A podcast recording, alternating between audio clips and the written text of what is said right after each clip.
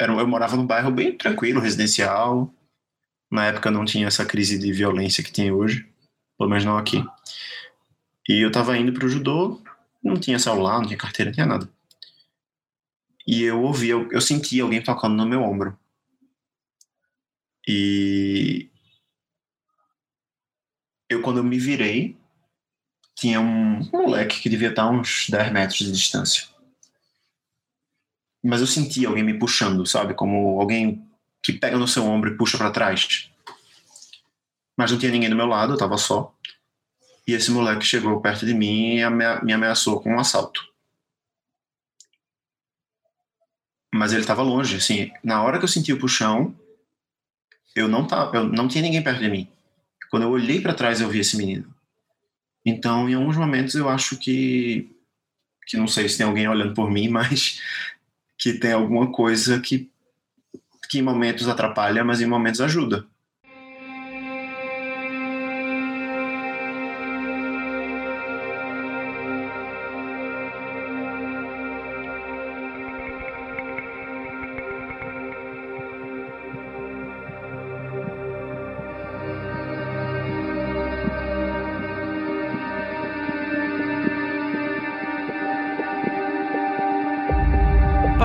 Metade da temporada do Criptologia. Até agora, traçamos paralelos com diversas pessoas que se consideravam sensitivas para tentar nos aproximar do real sentido do termo. Vocês acabaram de escutar Pedro, que continua desde o episódio anterior contando suas histórias. Dessa vez, focaremos na parte da fé e do ceticismo envolvido em passar por esse tipo de fenômeno.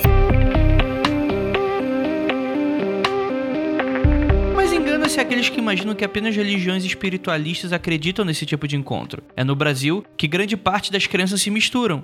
É comum que várias religiões acreditem em experiências semelhantes, apenas diferenciando essas experiências por nomes diferentes do que a gente já conhece.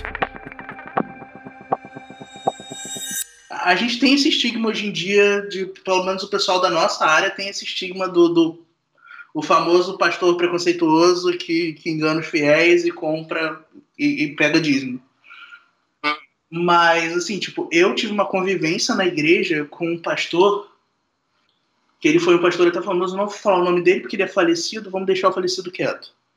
Mas ele foi um pastor bem famoso, ele até foi para os Estados Unidos por um tempo e tal, ele tinha família lá nos Estados Unidos e o pessoal chamava ele para dar palestra e tudo mais, e ele era uma pessoa excepcional. Ele foi uma das pessoas que me manteve na igreja por mais tempo, sabe? Tipo, ele era uma pessoa que eu respeitava. E ele tinha, eu posso te dizer claramente, ele era sensitivo.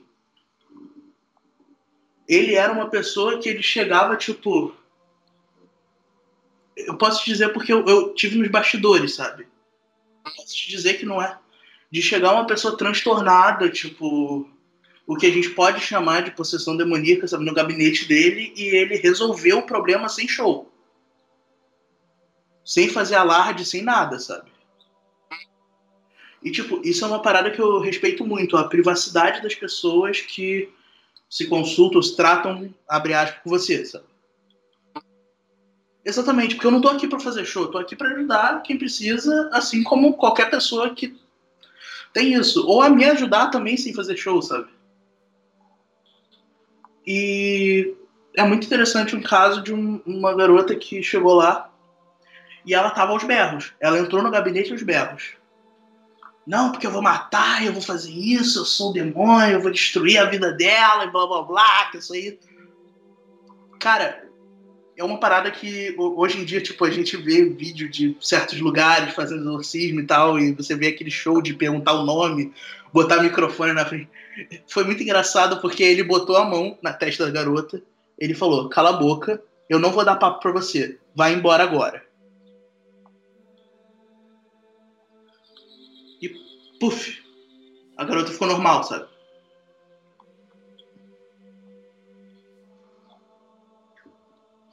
foi muito bizarro. E foi muito ético, sabe? E é uma parada que ele não espalhava. É uma parada que ele não, tipo, ninguém podia saber que aconteceu aquilo, compreende? Porque senão aquela garota ia ser a endemoniada da igreja. A questão, né? Você vê uma pessoa fazendo, você vê que deu certo, aí você vai e faz, né? Próprio, é uma discussão que tem entre céticos com relação à possessão, né? Do, da pessoa estar tá sugestionada, né? Sim, sim, sim. E, e, e, essa atitude dele até quebra um pouco, né? É, porque ele não fez ritual nenhum, ele não fez nada, não perguntou nada, só falou tchau. O que eu imagino que, assim, tipo, se eu fosse evangélico hoje em dia e eu visse um capeta na terra, a última coisa que eu faria era dar papo para ele. Apesar de que eu não, porque eu perguntaria porque eu sou curioso. Eu, eu ia perguntar coisa pra caralho, eu ia pedir pra ele dar uma voltinha comigo. Eu tenho uma lembrança que é uma, um, uma coisa que acontece comigo sempre. Que eu já vi, assim, eu sou um pouco cético com esse tipo de coisa. Mas pelo tipo de atividade que já aconteceu comigo, algumas coisas eu não consigo, não tenho, não consigo encontrar uma explicação racional ou científica, não sei, para o que para o que acontece, que é ouvir, assim, eu sempre ouvi coisas no momento do sono. Pessoas falando, barulho de, de um ambiente que eu não estou. E meus pais, assim, desde que eu comecei a ter essas coisas, meus pais me levaram, psiquiatras e tudo mais, e nunca teve nenhum diagnóstico. Diziam que era imaginação, ou os parentes da família que eram espíritas diziam que é espiritualidade, cada um dizia uma coisa, mas nenhum. Assim, isso nunca atrapalhou minha vida de forma real, entende? Sempre consegui estudar, trabalhar, tudo mais. São eventos pontuais. O que que é, o que, que as pessoas que moravam com você diziam? Nunca foi falado nada sobre isso, assim, abertamente. Só alguns comentários em alguns momentos, mas. É, eu acho que eles entendiam que era um pouco estranho. Mas nada que fizesse mal. Talvez achassem que fosse só imaginação. Eu talvez acho que são alguns momentos eu acho que é só imaginação. Um, por, mas não sei. Não, nunca foi nada comentado. Mas depois de um tempo parou. Acho que isso demorou mais ou menos um ano. E eu passei um tempo sem ter nada. Nada, nada, nada. Parece que parou tudo. Que foi mais ou menos dos 18 aos 21 anos de idade. Foi uma época que parou tudo. Tudo, tudo, tudo. Eu lembro que na época eu frequentava um centro que foi dito para mim é que não, não é o momento agora, você está na universidade e esses eventos vão parar. Mas assim, eu não, uma coisa que me que eu pensei por muito tempo é que isso estava ligado ao meu estado emocional. Mas nem sempre isso acontece em momentos ruins, entende? Como por exemplo, depois dos 20 e poucos anos, eu não estava mal, não tinha nenhum problema, não estava com, com acompanhamento psicológico nem nada. Estava vivendo uma vida comum, trabalhando, estudando. E voltou. Apesar de estar tá tendo uma vida estável e sem, sem conflitos. Entende? Porque, porque algumas, pelo que eu já, já li e tudo mais, muita gente tem esse tipo de evento em momentos críticos da vida, né? divórcio dos pais, ou mudança da infância para adolescência, da adolescência para a idade adulta. Mas isso é uma coisa que, que é contínuo, que continua acontecendo, mas hoje em dia de uma forma bem tranquila. Não é nada que, que me afete, é uma coisa que acontece de forma ocasional. Entendi, entendi. Você disse que é, procurou apoio psicológico e tal. Como é que foi? Isso partiu de você ou isso veio de alguém da sua família? Eu fiz terapia por muito tempo. Porque eu tive uns problemas de, de colégio, de, de aprendizado e tudo mais. E eu comecei a fazer terapia e fui acompanhado por um psicólogo e um psiquiatra um tempo. Mas nunca nunca tive acompanhamento assim, nunca foi nenhuma doença específica. Era um problema de desenvolvimento de adolescência e tudo mais de bullying ou de, de falta de interesse, mas nunca, assim, nunca fui medicado em relação a isso. Sempre foi acompanhamento psicológico de manutenção, né? E eu lembro que eu conversava com isso e a psicóloga dizia que não, isso são formas da sua mente reagir ao que você está sentindo, são alucinações visuais e tudo mais. E em certo momento eu acreditei nisso. Não, realmente é a minha mente que funciona assim. Eu tenho uma, uma parte, uma coisa mais visual. Tô até que sou arquiteto hoje em dia. Mas em alguns, assim, como essas coisas são muito reais e eu não tenho isso no dia a dia, não é uma coisa que aconteça, que eu vejo uma pessoa atravessando a rua e eu quase atropelo ela, e essa pessoa não existe. São coisas muito. Assim, não sei como é como é que te explico sem parecer ser maluco, mas. É, são coisas pontuais, assim, não são eventos que eu tenho alucinação, que eu fico perco o sentido, converso com gente que não existe. Eu sei que aquilo não é físico. Eu tenho consciência que aquilo não é físico. Então é isso que me dá uma certa uma confiança assim de não. Eu sei que isso não é real. Eu sei. Real eu digo não consegue me afetar fisicamente. Ou pelo menos eu acho que não consegue, nunca aconteceu nada. Nenhum evento tipo poltergeist, nem nada.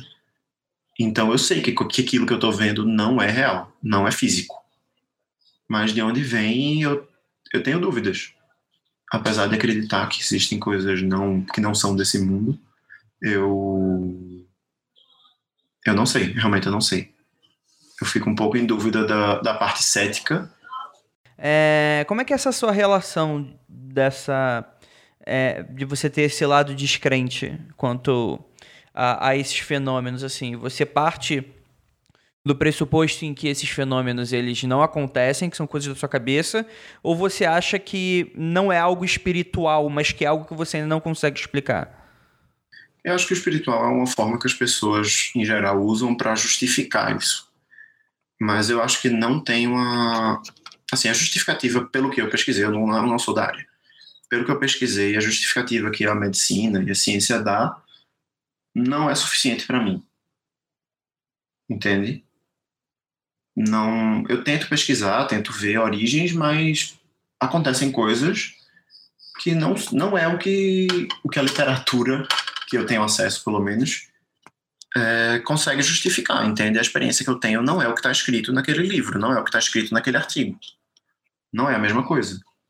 Apesar de saber que existem alucinações e que o cérebro reage assim, foram feitos estudos, pelo, isso é uma coisa um pouco leiga, mas assim, de freiras em estado de êxtase serem submetidas a tomografias e foi percebido que elas, que o cérebro delas reagia alterando a questão espacial, então elas perdiam noção do espaço e entravam em êxtase.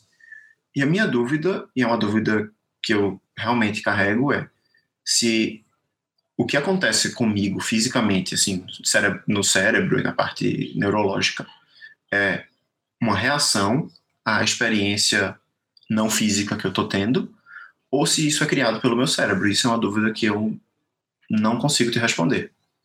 Eu também não sei, gostaria muito de saber. Mas o que, que você acha? Sinceramente, assim, minha opinião, eu acredito que é uma coisa sobrenatural e que eu estou reagindo a isso. Eu fisicamente, neurologicamente, estou reagindo a isso. É o que eu acredito. É, na minha opinião, realmente, o que eu, o que eu acredito, não sei se isso é para me confortar ou não, mas o que eu acredito é que eu reajo, assim, fisicamente, as pessoas que têm essas experiências é, sensitivas, o corpo reage à experiência. Eu realmente não acredito que as pessoas que realmente têm essa, essa sensibilidade criam isso mentalmente e tem essas experiências. Eu acho que é uma reação e eu acho que, eu, que pelo que eu tenho como experiência, é uma reação. Isso é uma coisa externa. Mas isso é só uma crença.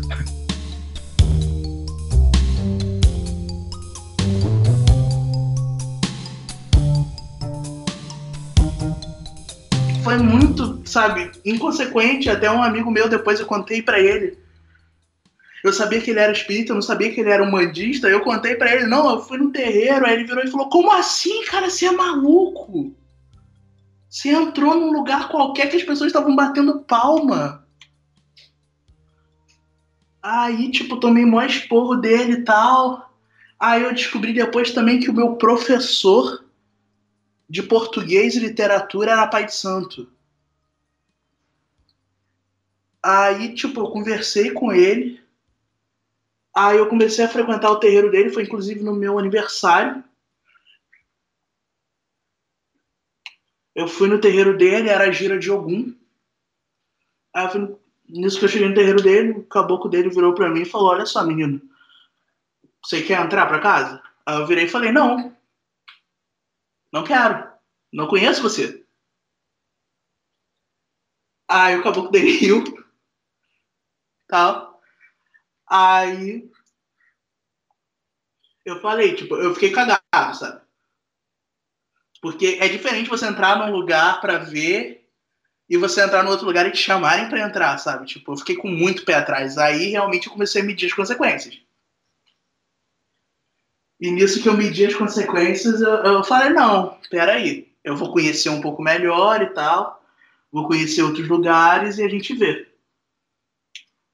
Foi até engraçado uma experiência que eu tive logo depois, com uma outra entidade terreiro, que era um Exu, que ele chegou para mim, segurou a minha mão assim, tipo, apertou minha mão, aí ele virou e falou: Pede o que você quiser.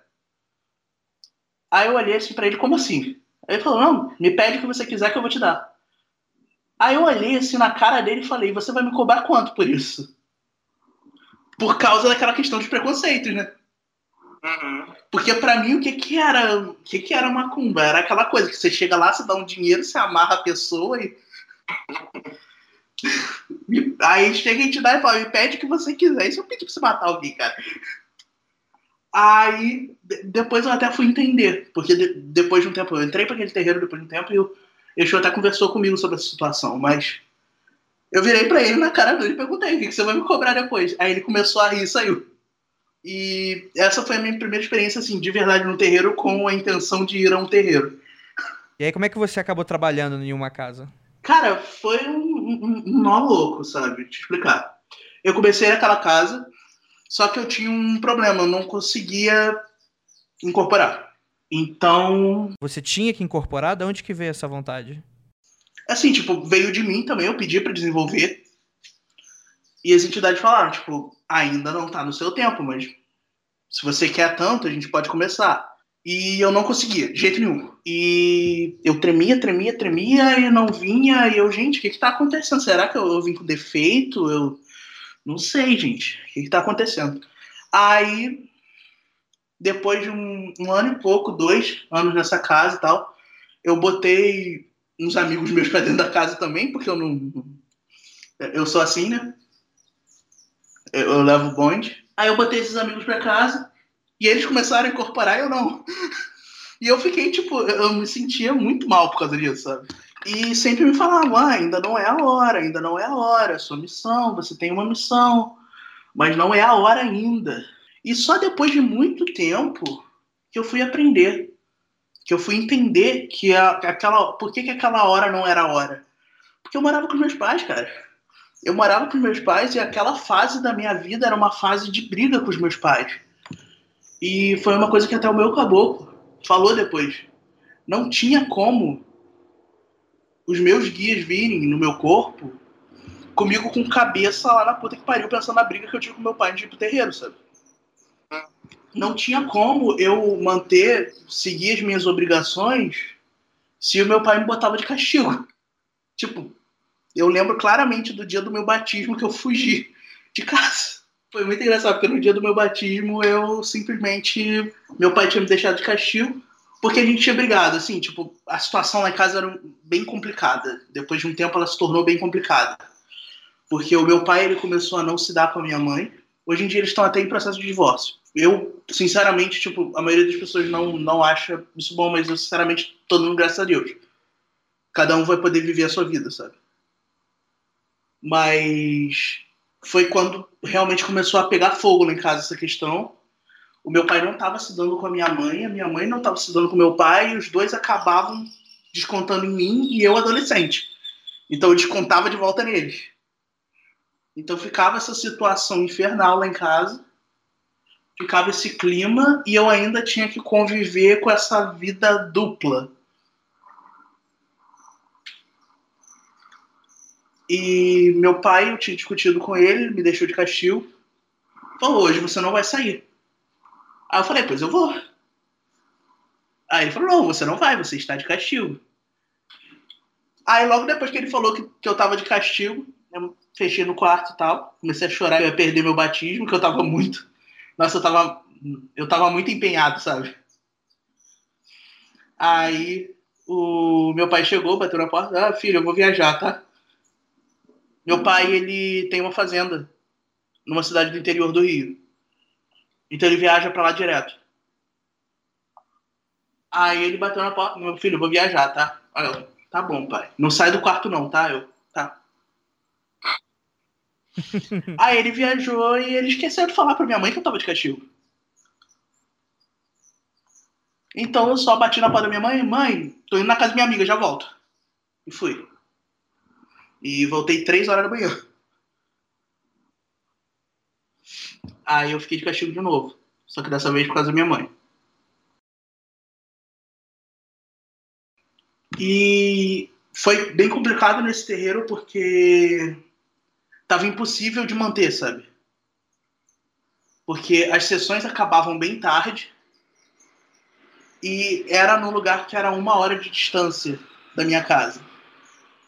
Então, tipo, se a sessão acaba meia-noite, eu só chego em casa uma da manhã se der sorte de sair do terreiro e tá passando um ônibus. E isso foi bem complicado, então eu tive que sair do terreiro. Aí eu comecei a frequentar uma outra casa, uma casa de uma banda um pouco diferente. E nisso, assim, tipo, foi lá que eu realmente me encontrei, sabe? Foi lá que eu dei minhas obrigações, que eu fiz tudo. E hoje em dia eu dou graças a Deus por ter encontrado esse lugar que, por ser um lugar menor, um terreiro menor, era bem pequenininho. Tinha umas três, quatro pessoas. E pelo Pai de Santo ser uma pessoa mais amigável, sabe? Tipo, uma pessoa que ele era menos rígido com questão de, tipo, tem que estar aqui tal dia, tal dia, tal hora, tal hora, sabe? Ele compreendia a minha situação, sabe? Então a gente começou a fazer as coisas não do jeito que ele queria, mas no ritmo que eu conseguia ir. Que era uma parada que, tipo, eu, eu não vou falar mal do outro terreiro que eu frequentei, nunca. Sabe? Gosto muito de lá. Mas por ser um lugar um pouco maior, não tinha como ele dar um. um tipo, não tinha como ele chegar para mim e falar: hoje a gente vai fazer isso, isso, isso, eu e você, sabe? Não tinha como ele atender especificamente as minhas necessidades, até porque, né? Pelo amor de Deus, o cara tem vida. O outro terreiro, por ser um terreiro menor e tal, eu consegui me adaptar melhor. Aí acabou que eu vim pra cá, né? E tô eu aqui, Santa Maria, Rio Grande do Sul.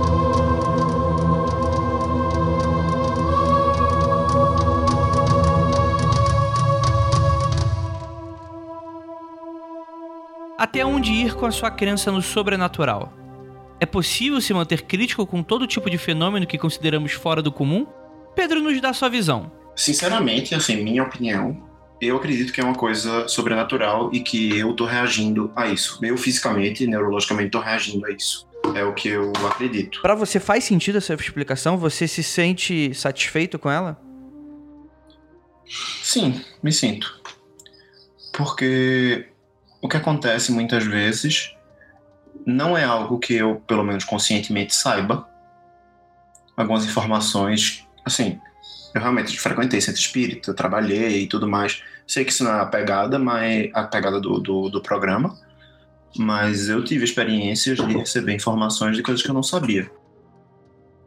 Eu frequentei e frequento ainda. Dentro de centros espíritas e, e terreiros e tudo mais, eu tive experiências de coisas que eu não, não consigo explicar. De informações que eu não tenho, de ver coisas que eu não, não sabe que existiam. Não sei que existiam. Então, no momento, isso me satisfaz. Essa explicação é um pouco mista, um pouco cética, um pouco não cética. Que eu acho que é importante a gente ter esse, esse apoio, porque se eu acreditar em tudo que as pessoas falam, principalmente do meio esotérico, a pessoa fica louca, fica alienada. eu acho que é importante ter um pé no chão e, e analisar o que está acontecendo. Faz sentido? A, a explicação ortodoxa tradicional explica? Se sim, tudo bem, eu aceito. E se aquilo ali não explica o que está acontecendo, eu, eu, eu realmente acredito que não existe, existem coisas que não são físicas, que não são explicadas pela ciência tradicional. Mas existem coisas que são. E tudo bem. Eu acho que não tem um conflito nisso. Pelo menos para mim, isso não é um conflito. Entendi. É, como é que é a posição da sua família quanto a isso? Você falou que era indiferente no. Na minha família, muita gente é, é católica, mas tem uma, uma parcela espírita muito grande. E, assim, não é nada problemático. Nunca sofri nenhuma forma de preconceito, de opressão por falar dessas experiências ou por ter, ou por ter esses eventos. Nunca fui levado em nenhuma sessão de descarrego ou de pastor para tirar o demônio, nada disso. Foi lidado de forma natural ou não foi ignorado, entende? Nesse momento, pergunto se ele pode contar uma história de algo que, para ele, permanece inexplicável. Que uma vez eu. Na época eu estava frequentando esse centro e eu estava fazendo desenvolvimento e tudo mais. E entrou uma mulher para atendimento, né? De passe e tudo mais. Eu fui dar o passe nessa mulher e quando eu nesse centro, assim, a gente tocava no passe, não. Assim, você encostava no ombro, encostava no joelho, não pegava na pessoa, mas encostava em alguns pontos, que isso eu sei que não é muito comum em centros espíritas, mas isso acontecia lá. Nada, nada abusivo, certo? Eram toques normais.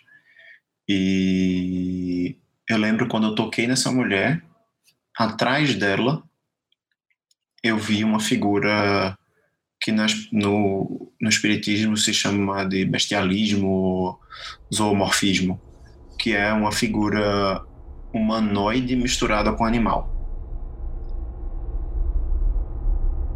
E eu vi essa figura que era parecia um homem abutre, era o, que eu mais posso descrever, mas era uma figura corcunda, magra e tinha um rosto como se fosse uma ave de rapina, uma ave dessas que come carniça. E ela abria a boca assim e olhava para mim. Ela tinha um olho fundo, assim, como se, ela era preta, como se, como se o olho dela fosse mais preto do que ela. E ela tinha uma boca.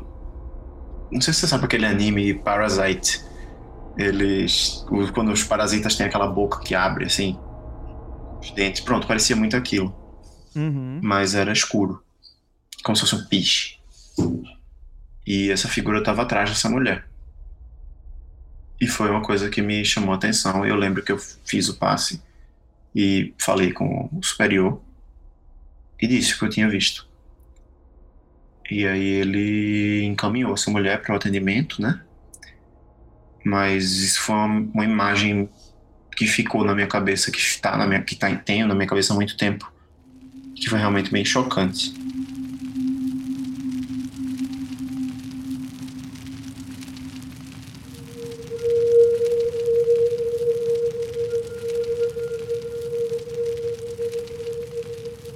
Grande parte da religião contemporânea crê em um mundo de energias sutis, que não pode ser comprovado, pois o homem não tem métodos para fazê-lo. nesse mundo habitariam espíritos diversos, e isso, de forma alguma, é novo. Os gregos acreditavam que o homem era dividido entre corpo, mente e espírito. Para o corpo, temos a medicina, para a mente, a filosofia, para o espírito, a religião.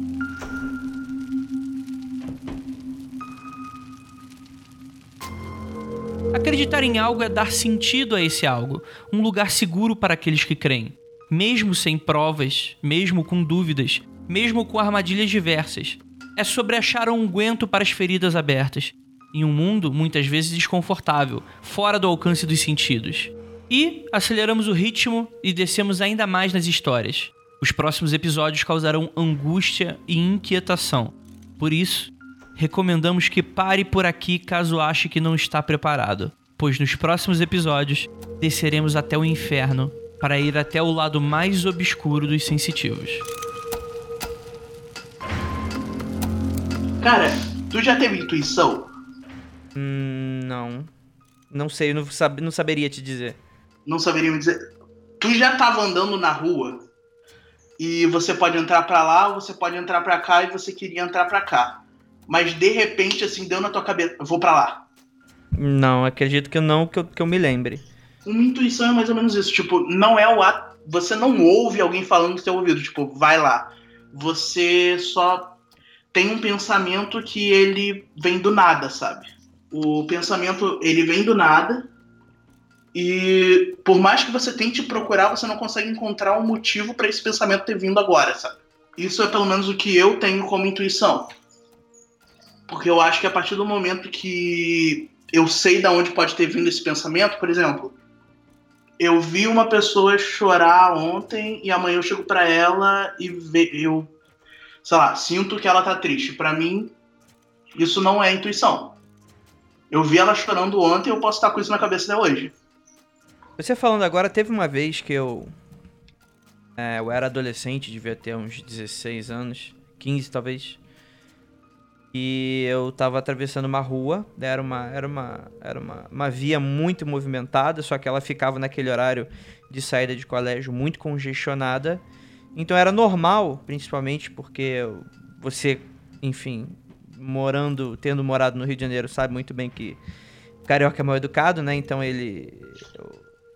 não gente... respeita sinal, não respeita pedestre. Ex exatamente. Então era comum é, as pessoas atravessarem entre os carros né? Não, não, não procurar o sinal de trânsito e, e atravessar corretamente na faixa. E teve uma vez que estava tudo parado e eu fui fazer uma dessas e tinha um ônibus na minha frente. Vamos dizer, vamos dizer assim, é, eram duas vias, cada uma para um lado, cada uma com espaço para dois carros, né? Então, quando eu fui atravessar, tinha um ônibus, então não dava para ver muito bem o que estava do outro lado. Mas eu sabia, ah, é, tá tudo parado, os outros carros que eu estou vendo mais para frente também estão parados, então eu fui atravessar. Só que por causa do ônibus eu eu não consegui ter a, a plena ciência, por exemplo, eu sou sempre fui um pouco mais alto. Eu não poderia... conseguia ver direito o que estava acontecendo do outro lado. Não, eu, eu conseguia ver claramente, só que o que, que é a questão? Você tem a questão da moto. E a moto, como era um ônibus, eu não conseguia ver por cima. Se fosse um carro, eu conseguiria. Mas como era um ônibus, eu não vi. E antes de eu, de eu atravessar a via do meio, onde que eu. Logo na primeira, logo na primeira, na, primeira via. É, eu senti alguma coisa. Eu, eu, podia sentir claramente é como se alguém fosse puxar minha camisa. Eu senti, eu não senti fisicamente, mas eu tive uma sensação de alguém me puxando. E Você eu parei. Tem a ideia de que alguém tá te puxando. Eu, é, eu senti, mas não senti. Não foi fisicamente, mas eu tive uma plena consciência de que alguma coisa me puxou, assim. Seja minha atenção, alguma coisa. E nesse momento passou uma moto de alta velocidade, assim. E era claro que ia, que ia me pegar, assim, na hora. As pessoas ficaram até nos carros, assim, meio, meio assustadas. Elas não estavam esperando eu ali. E aí eu.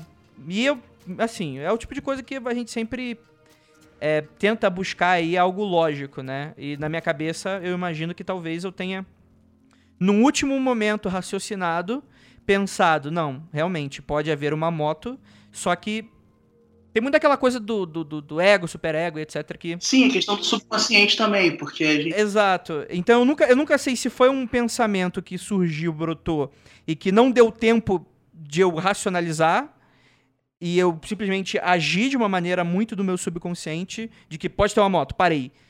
Ou se eu ou se poderia ter sido, por exemplo, uma intuição assim. Então assim, eu não sei. Eu juro que eu não sei se isso poderia ser considerado. Eu acredito que não. Nesse pequeno momento eu fui pego de surpresa com uma pequena colocação do Luke. Acabei lembrando de uma história. Enquanto eu editava esse programa, eu fiquei pensando bastante nela. Particularmente, eu não acredito que tenha havido nada de sobrenatural nisso. Provavelmente foi apenas um senso de alerta que eu tive momentos antes de atravessar.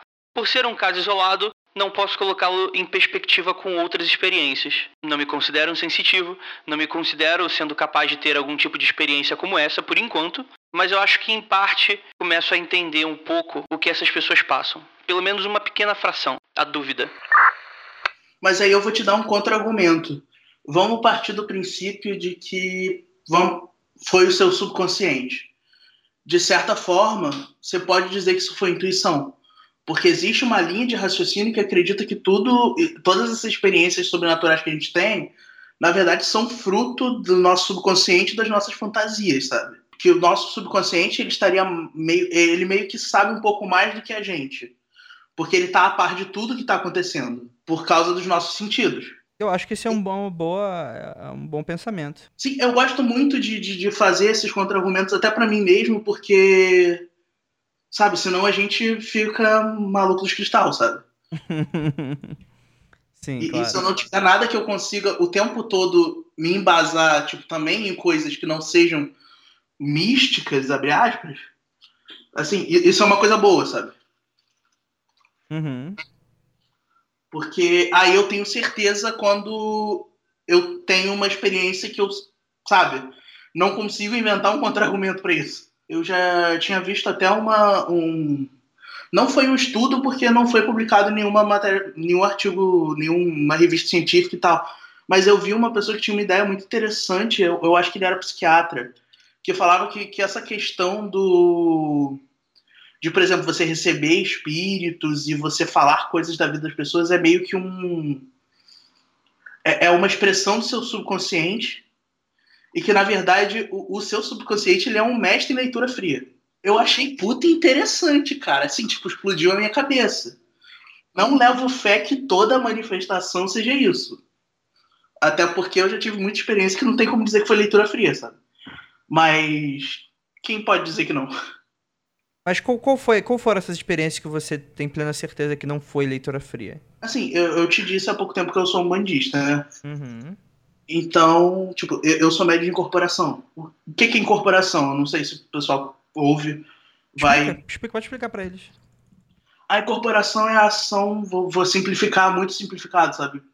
É, é, a ação de um espírito no teu corpo,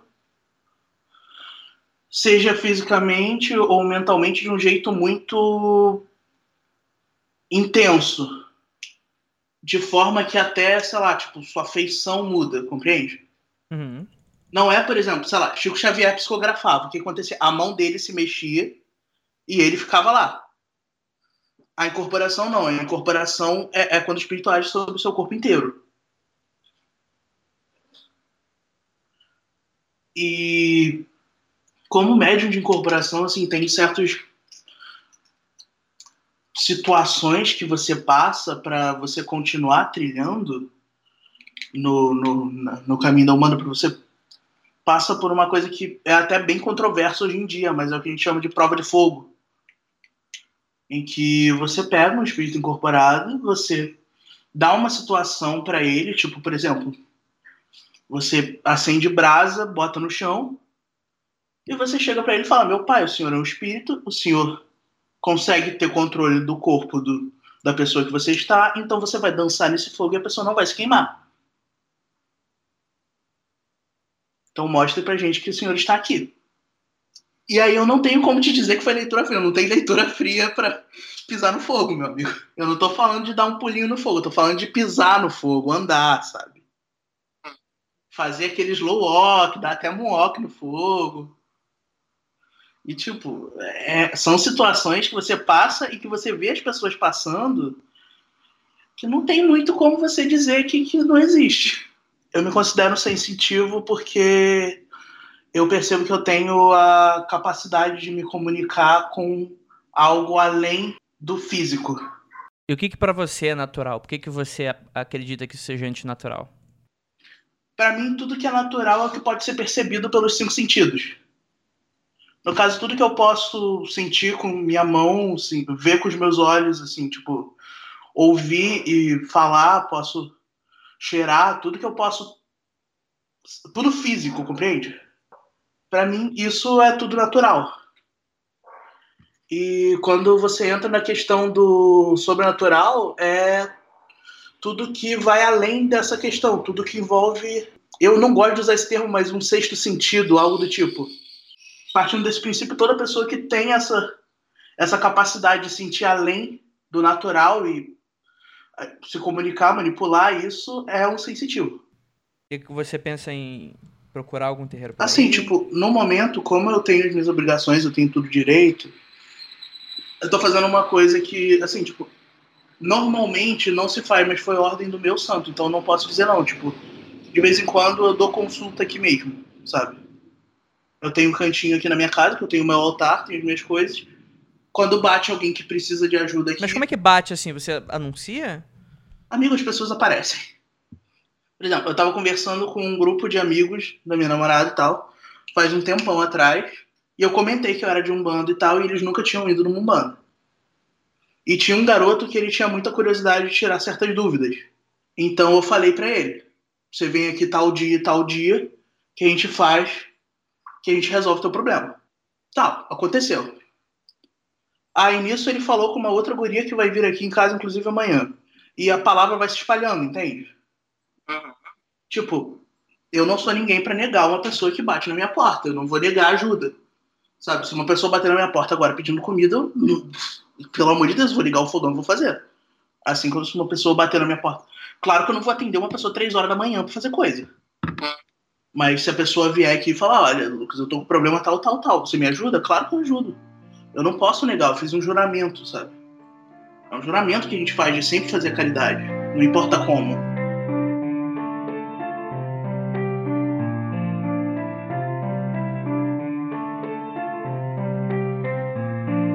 Eu queria só falar uma coisa que um pouco puxando um pouquinho do episódio do episódio do Mundo Freak que fala dos picaretas, que muita gente que tem esse tipo de experiência acaba tentando ir para procurar ajuda, procurar explicação, o que é normal, mas que acaba sendo fragilizado por gente que não tem um caráter muito bom e que está tentando ganhar em cima dessas pessoas ou usar elas como médiums em centros espíritas e espirituais escusos ou para ter vantagens mesmo, físicas, sexuais, o que for. E para ter cuidado, assim, que você deve, acho que todo mundo que tem esse tipo de experiência e se sente inseguro deve procurar apoio em algum local sério e ter muito cuidado. E também muito cuidado com a sua saúde. De que existe doenças mentais, existem alucinações e isso é real.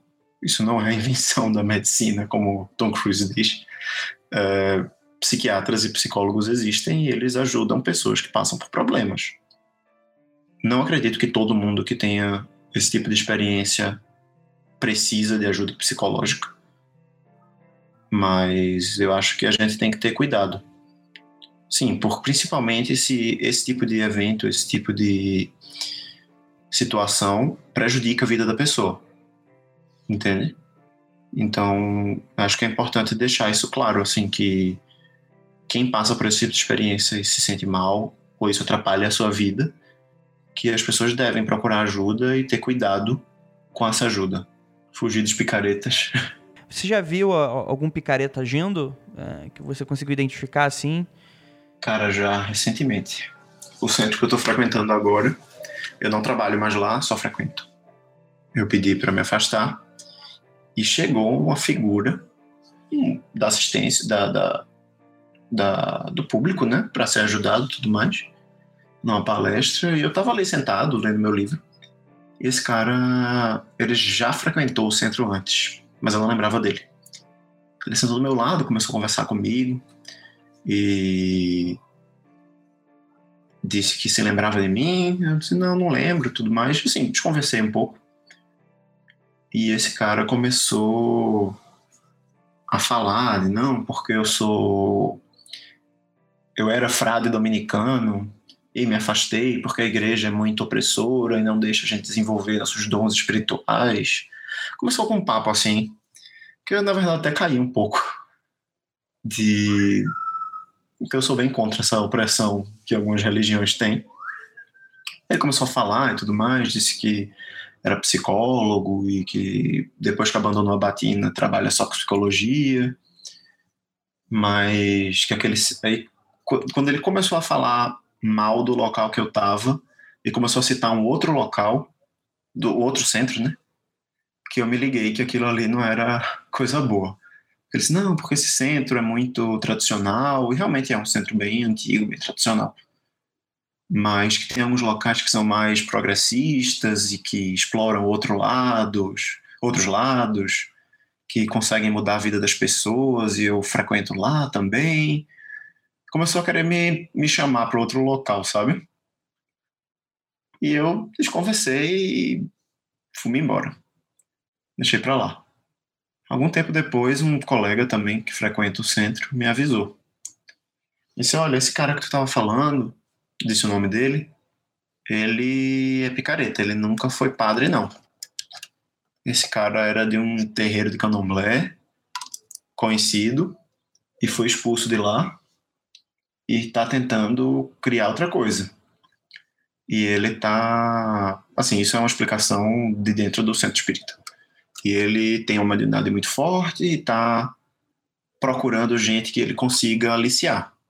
E isso é muito perigoso. Esse cara já tinha, assim, o, essa pessoa que me disse que ele tentou abusar de uma, tinha uma frequentadora da casa, disse que ela tinha uma energia física muito, mediunidade física muito grande e que quando ela fosse na casa dele, na casa espiritual, né, não na casa física, não na casa residência, na casa espiritual dele, eles poderiam fazer um trabalho para desenvolver isso e tudo mais. E pelo que me foi dito, esse cara disse que ela tinha que tirar roupa para poder a roupa não atrapalhar os fluidos de circularem, porque o tecido era era como é, não era algodão, era um tecido artificial, né? E isso atrapalharia e tudo mais. Agora eu não sei se realmente se, se esse abuso aconteceu ou não, mas que essa pessoa deveria prestar atenção. E realmente, depois de um tempo que o, o papo espalhou, né, de que esse cara não prestava, esse cara sumiu. Sumiu, mas que assim, eu quase fui conhecer a casa dele. A casa que ele trabalhava lá. Não fui, ainda bem que não fui. Nada aconteceu, mas assim, é um alerta de que essas pessoas existem, esse mau caráter existe, né? E se eu tivesse um pouco, se eu fosse talvez um pouco mais ignorante ou não tivesse uma rede de apoio de pessoas que eu conheço, eu não tivesse sido alertado. E isso aconteceu, vamos dizer, em março, março desse ano, 2017. Foi bem, assim, para abrir meus olhos, sabe? Porque eu sempre frequentei locais sérios. Nada, nunca tive nenhum caso de abuso, nem de, de ter sido coagido a nada, mas esse foi um caso que, que realmente faz a gente abrir os olhos de que tem gente muito mau caráter por aí. Bem, acho que só isso. Tem mais alguma coisa?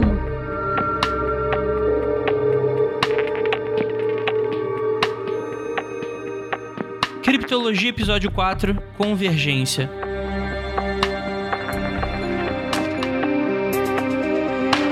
Esse é o Criptologia, feito por mim, Andrei Fernandes. É um projeto que só é possível graças à colaboração dos nossos apoiadores. Faça parte você também. Entre no apoia.se barra confidencial, veja a lista de metas e recompensas. Esse é um projeto do site mundofreak.com.br. Até a próxima semana.